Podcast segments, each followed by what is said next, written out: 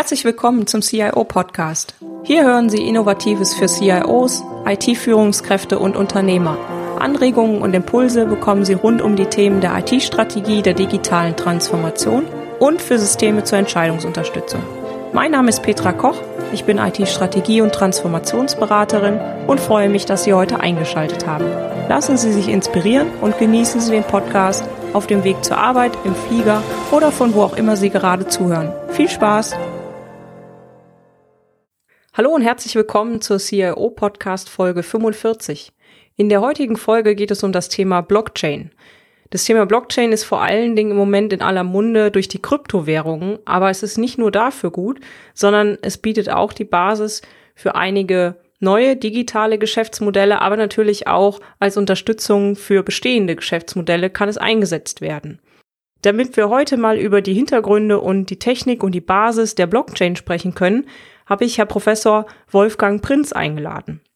Herr Professor Wolfgang Prinz studierte Informatik an der Universität Bonn und promovierte an der Universität Nottingham.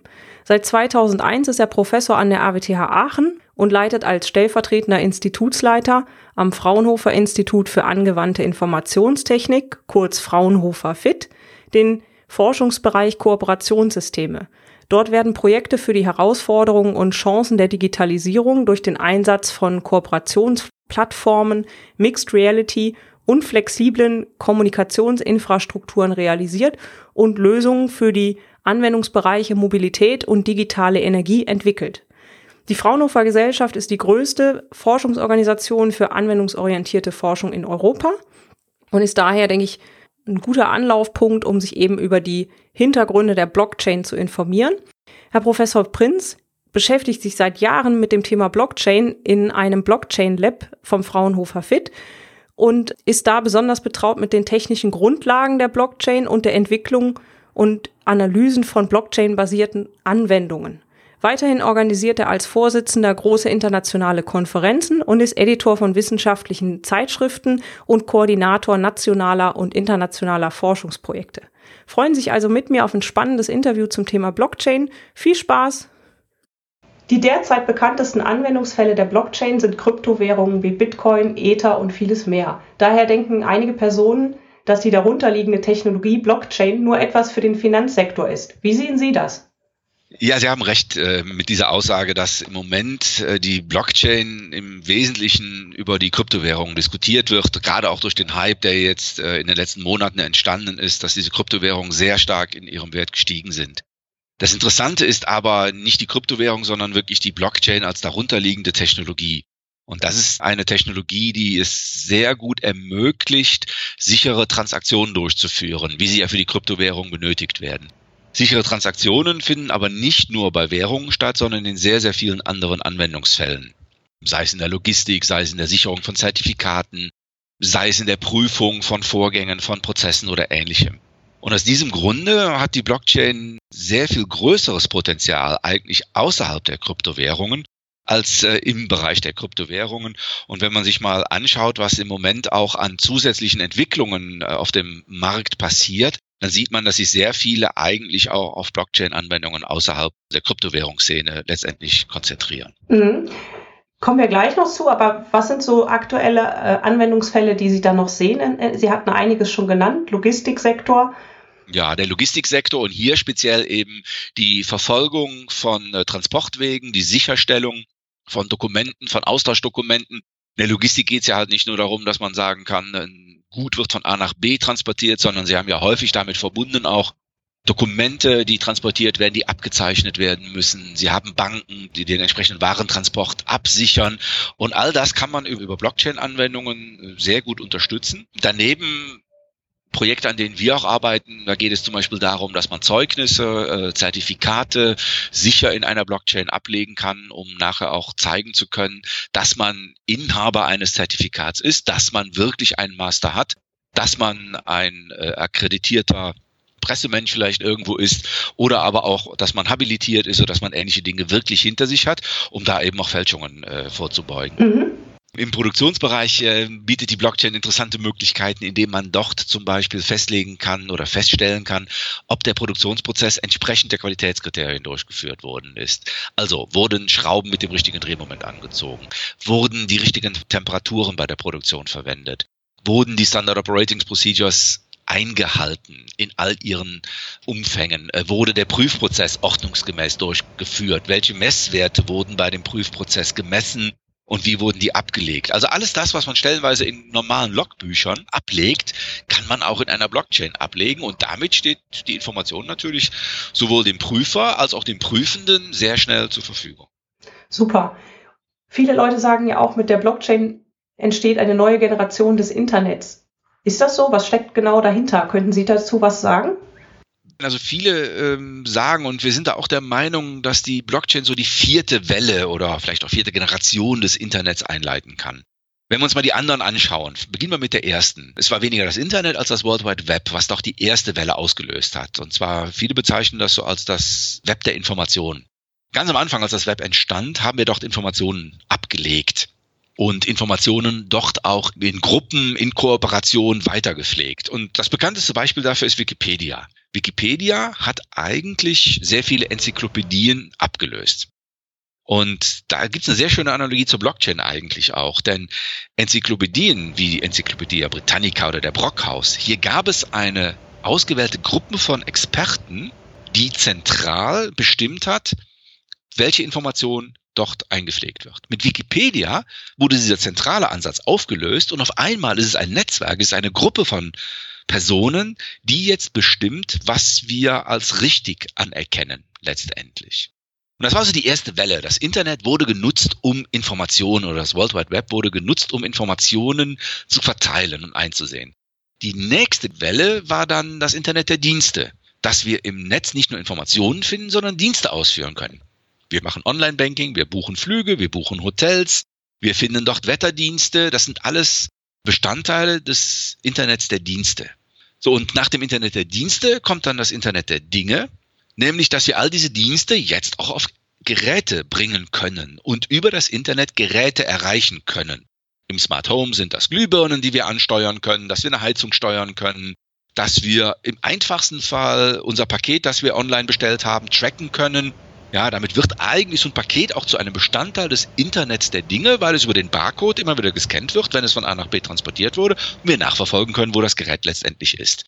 Ja, oder andere viele Geräte, die jetzt im Bereich des Internets der Dinge entwickelt werden. Das ist die dritte Generation. Und das, was diese Dienste im Internet eigentlich auszeichnet, ist, dass wir hier eigentlich immer Daten teilen oder kopieren. Das heißt, wenn Sie sagen, Mensch, Herr Prinz, schicken Sie mir doch nachher mal diese PowerPoint-Präsentation, dann schicke ich Ihnen die entweder als eine Kopie oder ich schicke Ihnen diese eine PowerPoint-Präsentation als einen Link. Wozu ich aber nicht in der Lage bin, ist Ihnen die Rechte eindeutig an dieser PowerPoint-Präsentation zu geben. Ja, oder die Rechte hier an diesem Podcast. Das Recht, dass Sie diesen Podcast nachher wirklich veröffentlichen dürfen. Wie machen wir das? Das machen wir nachher wieder auf Papier. Mhm. Ja, indem ich Ihnen das zustimme. Wir können es aber nicht im Moment im Internet über einen Dienst eindeutig beschreiben, beziehungsweise diese Transaktion, diese Übertragung dieses Rechtes an diesem Podcast, dass Sie das veröffentlichen dürfen, haben wir im Moment kein Mittel, das im Internet eindeutig zu speichern und so sicher zu speichern, dass es fälschungssicher ist. So, und da kommen wir jetzt zur vierten Generation, nämlich des Internets der Werte, des Internets des Vertrauens, das über die Blockchain eingefleitet wird. Und da ist eben die Blockchain die Lösung, mit der ich Transaktionen sicher und unverfälschbar im Internet repräsentieren kann. Und das ist der Grund, warum viele dann von der vierten Generation des Internets sprechen, die sehr viele Geschäftsprozesse verändern kann, aber auch vielleicht zu ganz neuen Organisationsformen und wie einige Visionäre behaupten, vielleicht bis zu ganz neuen Gesellschaftsformen führen kann. Mhm, super. Und warum sollten sich jetzt CIOs und IT-Manager mit dem Thema Blockchain beschäftigen? Weil die Blockchain eine neue Technologie ist, die einige neue Geschäftsmodelle eröffnet, die stellenweise auch existierende IT-Anwendungen ergänzen kann und in einigen Fällen vielleicht sogar ersetzen kann. Man hörte häufig das Argument, äh, was kann ich denn jetzt mit einer Blockchain machen, was ich vorher nicht machen konnte? Mhm. Ja, und häufig zieht das Argument auch sehr gut. Ja, man kann auch jetzt schon sehr viele der Prozesse, die ich eben auch genannt habe, mit Standard-IT-Lösungen abdecken. Ja, Sie können für vieles auch eine Standard-Datenbank nehmen. Wenn Sie aber Fragestellungen haben, die dahin gehen, wie sichere ich die Transaktionen jetzt in einem Netzwerk ab? Wie vertrauenswürdig ist wenn mein Netzwerk? Äh, habe ich Intermediäre in meinen Prozessen, die mir eigentlich garantieren, dass ein Prozess ordnungsgemäß abläuft? Habe ich Prüfer dabei, die irgendetwas auditieren, die einfach nur nachprüfen, ob ich das richtig gemacht habe und dass ich nicht nachträglich etwas gefälscht habe in meinen IT-Systemen? Dann bietet sich die Blockchain als eine wunderbare Lösung an, weil sie genau diese Fragestellung des Vertrauens, der Sicherheit von Transaktionen, der automatischen Verteilung von Informationen einfach über eine IT-Lösung absichert. Und damit werden über die Blockchain-Technologie neue IT-Komponenten für Unternehmen relevant, mit denen sich dann wiederum die CIOs und die IT-Manager beschäftigen sollen, nämlich zu überlegen, welchen Vorteile kann ich aus dem Einsatz einer Blockchain-basierten Lösung in meinem Unternehmen ziehen. Mhm. Jetzt haben wir ja schon ganz viel über das Thema Blockchain gehört. Die Grundprinzipien sind vielen aber noch unklar. Könnten Sie dazu noch ein bisschen was sagen? Wie funktioniert denn eigentlich so eine Blockchain? Was ist das Prinzip dahinter? Ja, ähm, das rein akustisch zu erklären ist gar nicht so einfach. Ähm, deshalb verwendet man normalerweise gerne Schaubilder, aber ich versuche das mal äh, zu erklären. Mhm. Vielleicht unterscheiden wir zunächst mal zwischen ein paar Begriffen, die hier eine Rolle spielen. Wir haben einerseits die Blockchain als solche, als eine Technologie der Datenspeicherung. Letztendlich ist die Blockchain eine Möglichkeit, Transaktionen sicher zu speichern, indem ich die Transaktionen zu Blöcken zusammenfasse. Indem ich also sage, okay, sobald ich jetzt zehn Transaktionen habe, dann fasse ich die zu einem Block zusammen, verschlüssele und signiere diesen Block und verkette ihn mit den bereits existierenden Blöcken, die auch andere Transaktionen schon sichern. Also fangen wir vielleicht bei Null an. Sie haben die ersten zehn Transaktionen, äh, die speichern Sie in einem Block, verschlüsseln mhm. diesen Block. Dann haben Sie eine Blockchain, die zunächst mal nur aus einem Block besteht. Dann bekommen wieder neue Transaktionen, die Sie speichern möchten. Diese Transaktionen sammeln Sie auch wieder auf, speichern die in einem Block, verschlüsseln diesen Block aber als Besonderheit verketten sie diesen zweiten Block nun mit dem ersten Block über einen sogenannten Hashwert. Mhm. So, und dieser Hashwert, der basiert wiederum auf dem Inhalt des ersten Blocks. So, und das gleiche passiert dann jetzt mit dem dritten Block, mit dem vierten Block, mit dem fünften Block. Das heißt, jeder Block enthält einen Verweis auf den Block davor, der fünfte auf den vierten, der vierte auf den dritten. Und dieser Verweis ist eben abhängig auch von dem Inhalt des Blocks, der davor liegt. Und jetzt sehen wir auch schon so langsam, warum das Ganze fälschungssicher ist, denn wenn ich jetzt natürlich im zweiten Block etwas ändere, dann ändert sich auch der Hashwert, der den Inhalt repräsentiert. So, und damit würde auf einmal diese Verlinkung des vierten auf den dritten Blocks, den ich vielleicht manipuliert habe, die würde nicht mehr passen. Die würde zerbrechen. Und damit würde man sofort erkennen, halt, der dritte Block, der wurde nachträglich manipuliert, denn der vierte Block enthält einen Link auf einen dritten Block, der nicht mehr gültig ist. Ja, der Hashwert, der über den Inhalt gebildet wird, der ist nicht mehr so, wie er ursprünglich war und deshalb muss nachträglich im dritten Block etwas geändert worden sein. Mhm. Und so baut sich dann diese Blockchain auf und Jetzt kann man natürlich argumentieren, wunderbar, wenn ich den dritten Block gefälscht habe, ja, dann ändere ich natürlich danach auch mal schnell den vierten Block und dann den fünften Block und dann den sechsten Block. Das heißt also, ich rolle meine Blockchain im Prinzip nochmal neu auf und bringe damit im Prinzip meine, meine Fälschung, die ich eingebracht habe, damit mache ich die gültig irgendwie.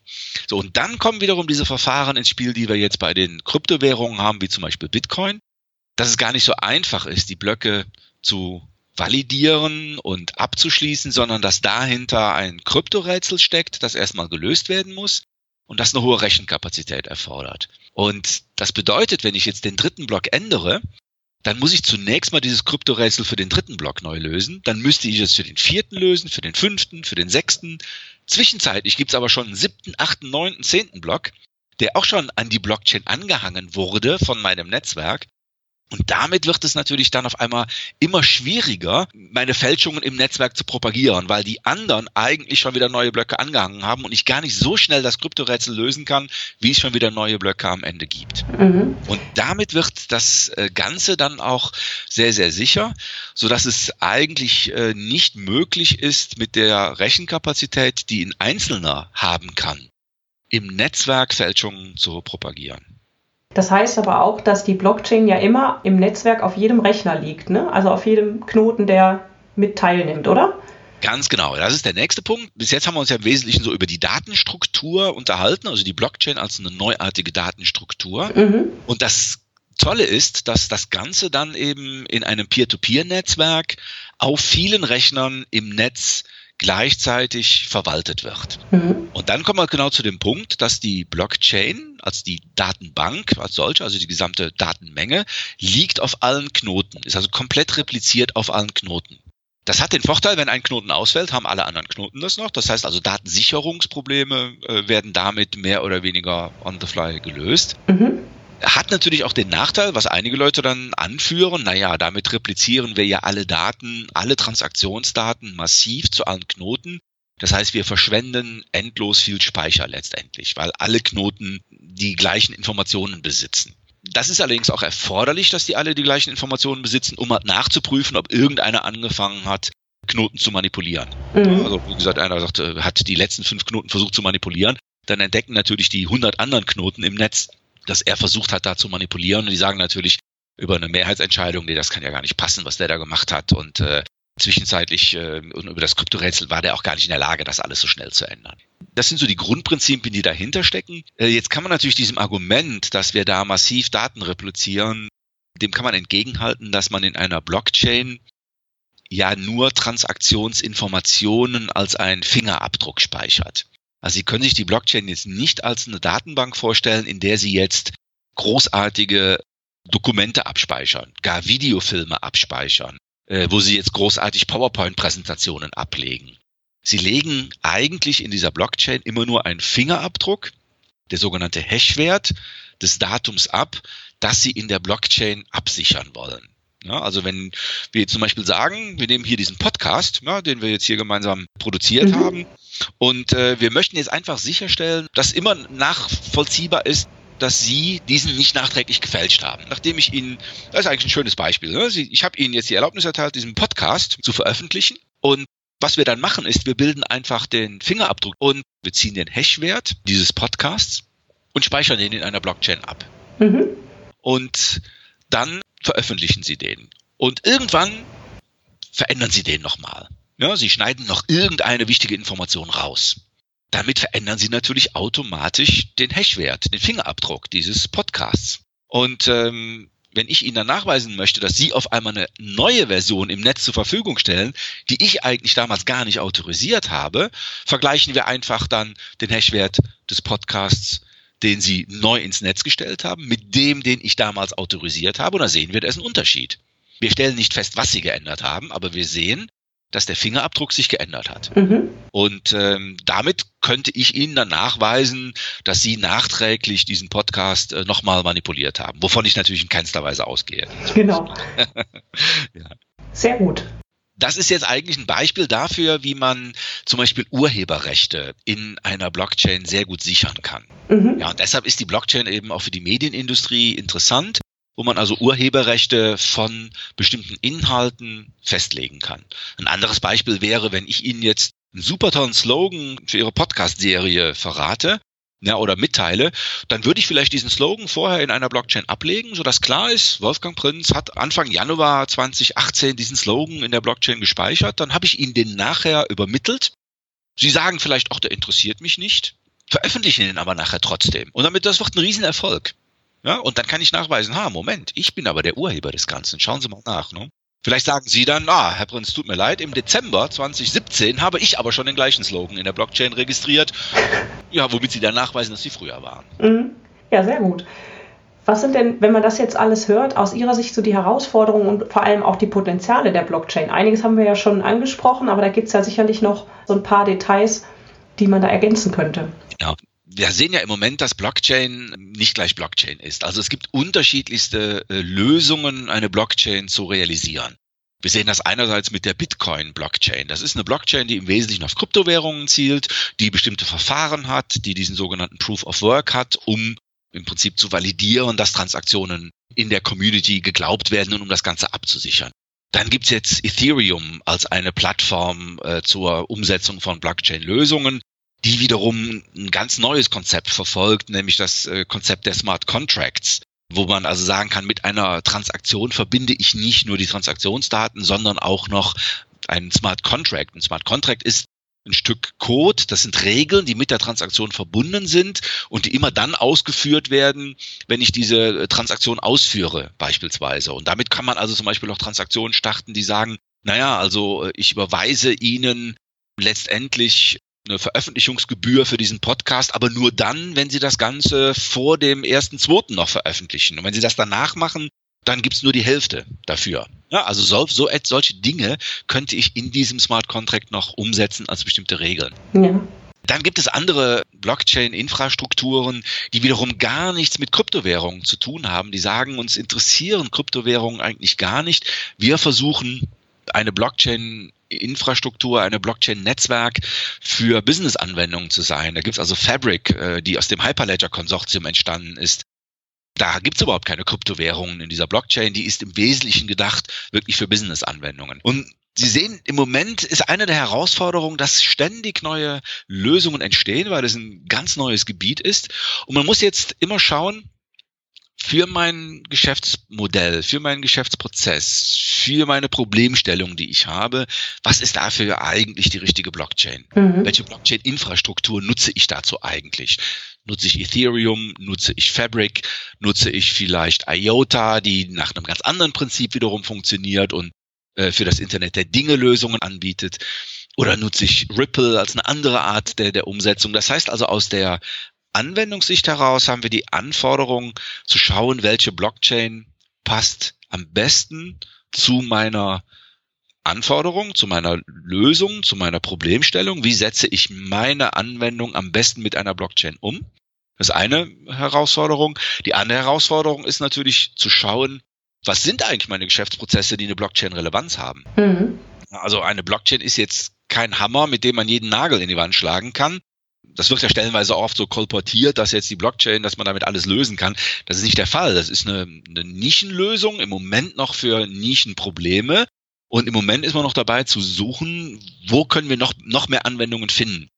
Und äh, wenn man jetzt eine Anwendung im Unternehmen sucht, dann gibt es so zwei, drei einfache Regeln, um eine Anwendung zu finden, die eine Blockchain-Relevanz hat. Und das wäre beispielsweise danach zu schauen, wo arbeite ich in einem Netzwerk zusammen Mhm. Also wo existiert ein Netzwerk, wo ich Transaktionen in einem Netzwerk absichern möchte, dann ist da schon mal eine Blockchain-Relevanz gegeben.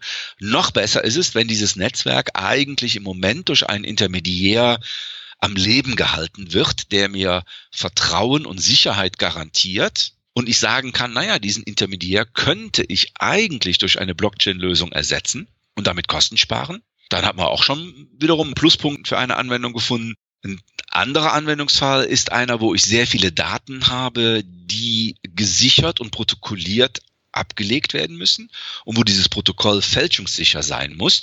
Das können Produktionsdaten sein, das können in der Supply Chain Transaktions- oder Tracking-Daten sein, wo, wo ich nachweisen möchte, dass dieses hochwertige Produkt wirklich über diesen Weg mit diesen Mitteln transportiert worden ist und unterwegs nicht ausgetauscht wurde oder ähnliche Sachen passiert sind. Mhm.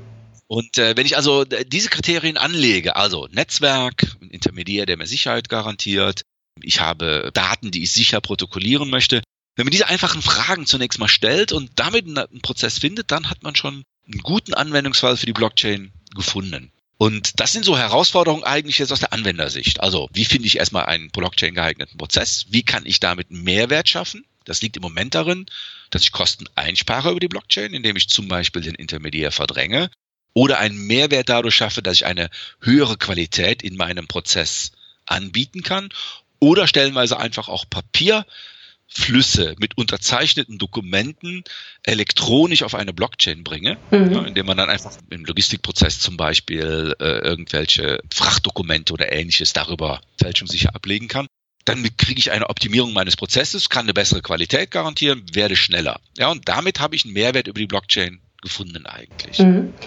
Das heißt aber auch, dass ja die Blockchain, das hört man ja häufig auch von den Leuten immer, gleich mit digitalen Geschäftsmodellen verknüpft wird. Das ist es ja eigentlich gar nicht. Man kann ja, wenn ich Ihnen so zuhöre, auch ganz viele Themen, die schon in den traditionellen Geschäftsmodellen vorhanden sind, insofern durch eine Blockchain äh, automatisieren, vielleicht äh, verbessern oder Kosten einsparen oder ähnliches, richtig? Ja, richtig, genau. Also äh, es ist wirklich nicht nur auf digitale Geschäftsprozesse reduziert, sondern ich kann natürlich auch reale Objekte mit einer Repräsentanz in der Blockchain versehen. Es gibt ein sehr schönes Beispiel, zum Beispiel, dass man über eine äh, Blockchain-Lösung äh, verfolgen kann, woher ein Diamant kommt. Ja, ein Diamant ist nun mal ein außerordentlich reales Objekt mhm. und mit dieser Blockchain-Lösung kann halt getrackt werden, ob ein Diamant ein wirklich in einer sauberen Mine geschürfter Diamant ist, also kein Blutdiamant ist und welchen Weg der eigentlich genommen hat. Ja, weil man Eigenschaften eines Diamanten identifizieren kann und damit den Diamant in einer Blockchain repräsentieren kann. Und so kann man festlegen, wo wurde der Diamant gefunden, äh, wo wurde er transportiert, wo wurde er weiterverkauft und wo wurde er zum Schluss nachher weiterverarbeitet. Ja. ja. Und damit haben wir eigentlich eine Lösung, wie eine Realwirtschaft sehr schön mit einer Blockchain unterstützt werden kann. Ja, sehr gut. Genau, also mir fallen auch noch einige Themen ein. Also Börsentransaktionen und so weiter, das ist ja schon eher der Klassiker, aber zum Beispiel auch so Verwaltung von Grundbüchern oder ähnliches. Sie haben das eben auch angesprochen, Zeugnisse oder ähnliche Sachen, über die man vielleicht im ersten Schritt gar nicht nachdenken würde. Ne? Ja, genau. Ja, diese Grundbuchverwaltung, das wird häufig als eine äh, typische Blockchain-Anwendung genannt. Der Grund liegt natürlich darin, dass eine Blockchain ja auch so etwas ist wie eine, äh, eine Buchhaltung. Ja, Im Englischen ist es ja Ledger, also ein Kontenbuch mhm. oder Distributed Ledger, ein verteiltes Kontenbuch. Und ein Grundbuch ist ja auch nichts anderes als ein Kontenbuch. Ja, da stehen die Grundstücke drin. Und wenn ein Grundstück jetzt äh, übereignet wird, dann wird vermerkt, dass das Grundstück mit der Flurmarkierung XY an eine neue Person übertragen wird. Und das kann ich natürlich auch in einer Blockchain repräsentieren. Das kann ich digitalisieren. Natürlich sind viele Grundbücher ja jetzt auch schon digitalisiert in anderen Datenbanken. Mhm. Aber es gibt ja immer noch das Grundbuchamt als die Institution, der ich vertraue, dass dort über den Notar, der ja auch eine Vertrauensperson ist, meine Grundbuchumschreibung ordnungsgemäß durchgeführt wird. Nämlich genau dann, wenn das Geld transferiert wurde, wenn der Notar das geprüft hat, das dann an das Grundbuchamt gegeben hat und dann das Grundbuchamt diese Transaktion durchführt und das entsprechend in dem Grundbuch sauber einträgt. Hier liegt mein Vertrauen natürlich in den Personen und in den Institutionen, in der Institution Notar, in der Institution Grundbuchamt. Und jetzt sagen natürlich sehr viele Blockchain-Enthusiasten, naja, dieses Vertrauen, das ich dort in die Institution habe, das kann ich auch in die Algorithmen bringen.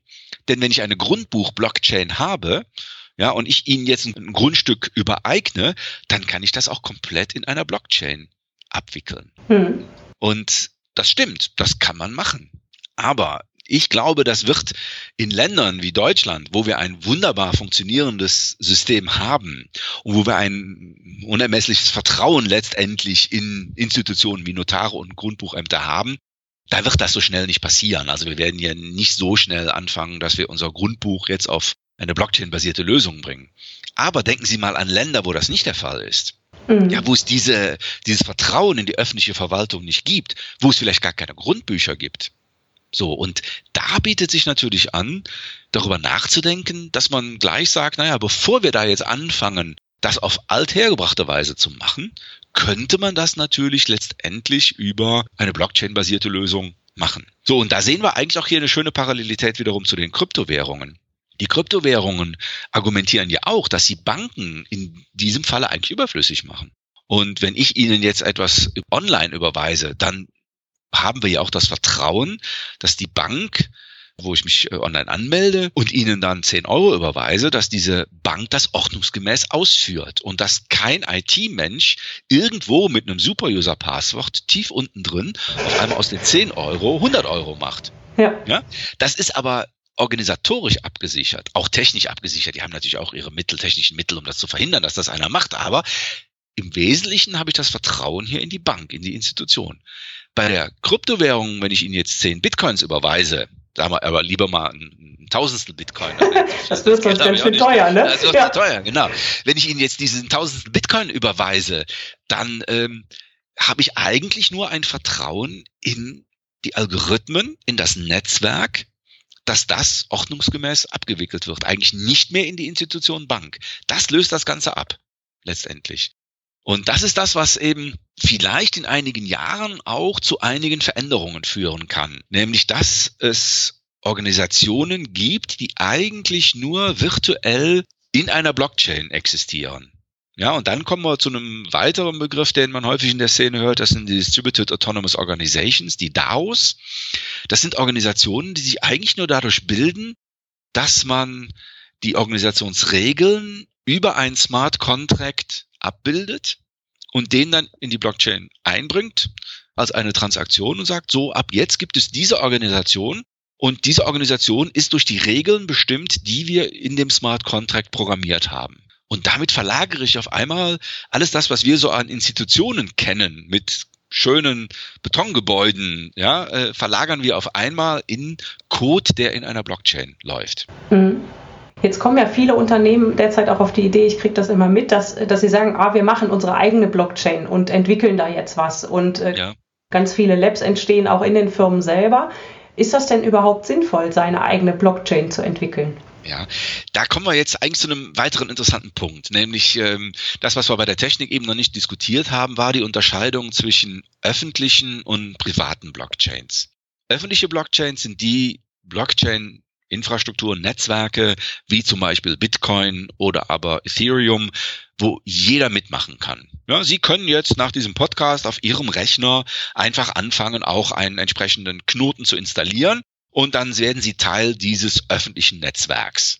Ja, mhm. Es ist heutzutage nicht mehr zu empfehlen, weil sie heute schon eine sehr große Rechenpower eigentlich benötigen, um da sinnvoll mitarbeiten zu können. Aber sie können das machen. Das kann niemand verhindern, weil es eine öffentliche Blockchain ist. Jetzt gehen viele Unternehmen hin und sagen, wir starten hier, wir beteiligen uns eigentlich nicht an dieser öffentlichen Blockchain, sondern wir experimentieren zunächst in einer privaten Blockchain. Mhm, genau. Das heißt, Sie nehmen die Software, diese Ethereum Software, ist ja eine Open Source Software, anstatt jetzt zu sagen, ich beteilige mich an dem großen Ethereum Netzwerk, ich nehme mir jetzt einfach mal die Software, installiere die hier auf meinem PC und noch auf einem anderen PC und da baue ich jetzt erstmal ein kleines Netzwerk auf, um mit dieser Technologie zu experimentieren. Sie können andere Lösungen nehmen, wie zum Beispiel Fabric, was ja eben aus diesem Hyperledger-Konsortium kommt und was im Moment sehr stark von IBM äh, supported wird. Das können Sie sich auch installieren oder Sie gehen in eine Cloud und sagen, ach, da probiere ich jetzt mal mit äh, so einer ganz kleinen Blockchain-Installation in einem privaten Netzwerk meine Anwendungen aus. Mhm. Und das ist das, was viele Unternehmen machen. Das heißt, die entwickeln in einem privaten Netzwerk mit einer privaten Blockchain-Installation ihre Lösungen, um Proof of Concepts durchzusetzen. Und das ist natürlich sehr sinnvoll. Das heißt also, in einer privaten Umgebung zunächst mal mit der Blockchain zu experimentieren. Ja, eine eigene Blockchain zu entwickeln, also zu sagen, ich entwickle mir jetzt meine eigene Blockchain-Infrastruktur, das ist für Unternehmen zunächst nicht sinnvoll, weil man eben davon profitieren kann, dass es einige Lösungen gibt, die auch Open Source sind, die man nutzen kann. Also Fabric, Ethereum, BigchainDB und ähnliche Lösungen kann man dafür auch nutzen. Das heißt also, eine eigene Blockchain-Infrastruktur entwickeln ist nicht sinnvoll, aber in einem geschlossenen Netzwerk damit zu experimentieren als private Blockchain. Man nennt die häufig auch zugangsbeschränkte Blockchains. Das heißt also, das Netzwerk selber bestimmt darüber, wer teilnehmen darf. Oder aber manchmal auch Konsortial-Blockchains oder Konsortiums-Blockchain, wo man also sagt, okay, die Firma A mit der Firma B und die Firma C, die haben schon ein existierendes Produktionsnetzwerk und die wollen jetzt ihre Produktionsdaten in einer Blockchain sichern, aber das wollen die nicht in den öffentlichen machen. Die betreiben ihre eigene kleine Blockchain auf drei Knoten und profitieren dann von all den Eigenschaften, die diese Blockchain-Lösung bringt. Im Prinzip installieren die sich eine eigene kleine verteilte Datenbank in dem Sinne. Mhm. Ne? Und das ist alles sehr sinnvoll. Und da unternehmen viele Unternehmen aktuell erste Proof of Concepts, um Gefühl dafür zu bekommen, wie sinnvoll ist die Technologie, wie einfach ist es damit umzugehen, wie kann ich damit meine Geschäftsprozesse optimieren. Mhm. Super. Sie selber betreiben ja auch ein Blockchain Lab beim Fraunhofer und entsprechende anwendungsorientierte Forschung in dem Bereich. Aus Ihrer Erfahrung heraus, was sollten CIOs und IT-Manager beachten, wenn sie jetzt so einen Schritt wagen und sagen, okay, wir experimentieren in unserem Unternehmen mit der Blockchain, bauen uns vielleicht entsprechende Sachen erstmal selber im Kleinen auf. Welche Fähigkeiten sind da notwendig, auch innerhalb der Organisation und bei den Mitarbeitern, um sowas äh, zu etablieren? Ja, vielleicht zunächst mal ähm, kurz zu einem Prozess, den wir so vorschlagen, mhm. äh, den man durchlaufen kann, um die ersten Schritte zu tun. Das ist auch das, was wir hier in unserem Blockchain Lab äh, anbieten, was wir jetzt schon erfolgreich mit einigen Kunden gemacht haben. Der erste Schritt ist, sich einfach erstmal über die Blockchain-Technologie zu informieren. Mal mhm. ein Gefühl dafür zu bekommen, wie funktioniert das eigentlich, um so viele der Mythen auch erstmal beiseite zu räumen, die, die es gibt rund um Blockchain. Ne? Das kann man in einem Tag schaffen. Da reicht ein Tag, um zu erklären, was ist die Technologie hinter der Blockchain, was gibt es da für unterschiedliche Lösungen, was heißt eigentlich dieser Proof of Work und äh, ich habe so Vorurteile, ich habe gehört, um da etwas zu machen, da ist der Energie eines Haushalts von einem Monat, um eine Transaktion abzusichern und all das, um damit mal aufzuräumen, um mal zu zeigen, welche Lösung gibt es hier wirklich für Unternehmen, mhm. sodass man Technologieverständnis dafür hat, um das selber auch besser bewerten zu können. Der zweite Schritt ist dann, zu analysieren, welche Prozesse sind in meinem Unternehmen Blockchain relevant. Wir haben ja eben schon ein paar Kriterien gehört. Und dann legt man diese Kriterien an. Oft haben die Unternehmen auch schon Ideen und sagen, Mensch, in diesem Prozess, da glauben wir, da könnten wir mit der Blockchain etwas machen. Dann legt man im Prinzip so ein Bewertungsmuster auf diese Prozesse und zum Schluss purzeln dann einige Prozesse heraus, wo man sagt, die könnten wir über die Blockchain optimieren oder verbessern. Wovon wir da sprechen, ist so eine Art Backoffice-Optimierung. Ein anderer Schritt ist natürlich auch in einem Idea Generation Prozess mal darüber nachzudenken, welche neuen Geschäftsmodelle können wir eigentlich über die Blockchain anbieten. Mhm. Ja, und hier gibt es auch ganz interessante Möglichkeiten, nicht nur existierende Prozesse zu optimieren, sondern ganz neue Geschäftsmodelle zu finden. Zum Beispiel von einem normalen Verkauf auf ein Pay-per-Use umzusteigen, indem man jetzt seine Geräte nicht mehr verkauft, sondern nur noch die Nutzung bezahlen lässt und die Protokollierung der Nutzung über eine Blockchain macht. Das heißt also, die Geräte protokollieren automatisch die Nutzung durch den Nutzer in der Blockchain mhm. und über Smart Contracts wird automatisch auch abgerechnet. Na, man sagt also, okay, das Gerät ist jetzt so oft genutzt worden und die, die Produkte sind damit produziert worden und dafür haben wir fair vertraglich festgelegt, dass dafür dieses Entgelt zu zahlen ist und das wird automatisch über die Blockchain ausgelöst und abgerechnet. Mhm. Da kann ich also neue Geschäftsmodelle über die Blockchain finden letztendlich. Ja, und der dritte Schritt ist dann, wenn man das gefunden hat, dann Proof of Concepts umzusetzen. Mhm. Da kann man dann auch in von wenigen Wochen bis zu ein paar Monaten sehr schön ähm, Proof of Concepts umsetzen, die dann auch schon vielleicht mit den, mit den eigenen Daten funktionieren, in die eigene Unternehmens-IT äh, integriert ist, um zu sehen, wie performant ist das eigentlich, wie skaliert das eigentlich, welche Blockchain-Infrastruktur ist die richtige für mich, wie integriere ich das mit in mein Partnernetzwerk und ähnliche Dinge. Das wäre so ein normaler Prozess, den man äh, durchlaufen kann. Wenn man jetzt sieht, welche Anforderungen da gestellt werden, jetzt zum Beispiel an Mitarbeiter oder welche Fähigkeiten dazu notwendig sind, ja, man muss schon ein Verständnis der Blockchain-Technologie haben. Man muss sich mit den Kryptoverfahren auskennen. Man muss wissen, was bedeutet es eigentlich, wenn etwas signiert wird, Public und Private Key Verfahren und ähnliches. Wissen darüber ist schon erforderlich. Und dann muss man das auch so sehen, man darf nicht davon ausgehen, dass man sagt, naja, ich weiß ja, wie heutzutage meine Programmierumgebungen im Datenbankumfeld aussehen und welche tollen Werkzeuge es dazu gibt. Und jetzt äh, erwarte ich, dass eigentlich die Blockchain-Plattform, die ich hier nutze, mit all den gleichen Toolkits um die Ecke kommt. Das ist noch nicht der Fall. Also ja.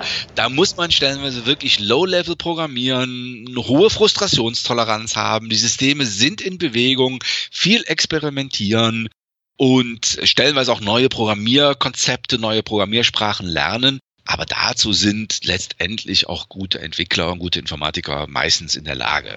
Genau. Aber ähm, es ist eine Umstellung. Mhm. Wenn Sie einem CIO bzw. einem IT-Manager einen einzigen Tipp geben könnten, welcher wäre das? sich mal intensiv mit der Blockchain-Technologie auseinanderzusetzen, um entscheidungsfähig zu sein, in Bezug auf die eigenen Prozesse, um festlegen zu können, welche Relevanz hat die Blockchain für mich. Und dann zu experimentieren. Wirklich jetzt anzufangen, dort eigene Proof of Concepts zu machen und zu experimentieren damit.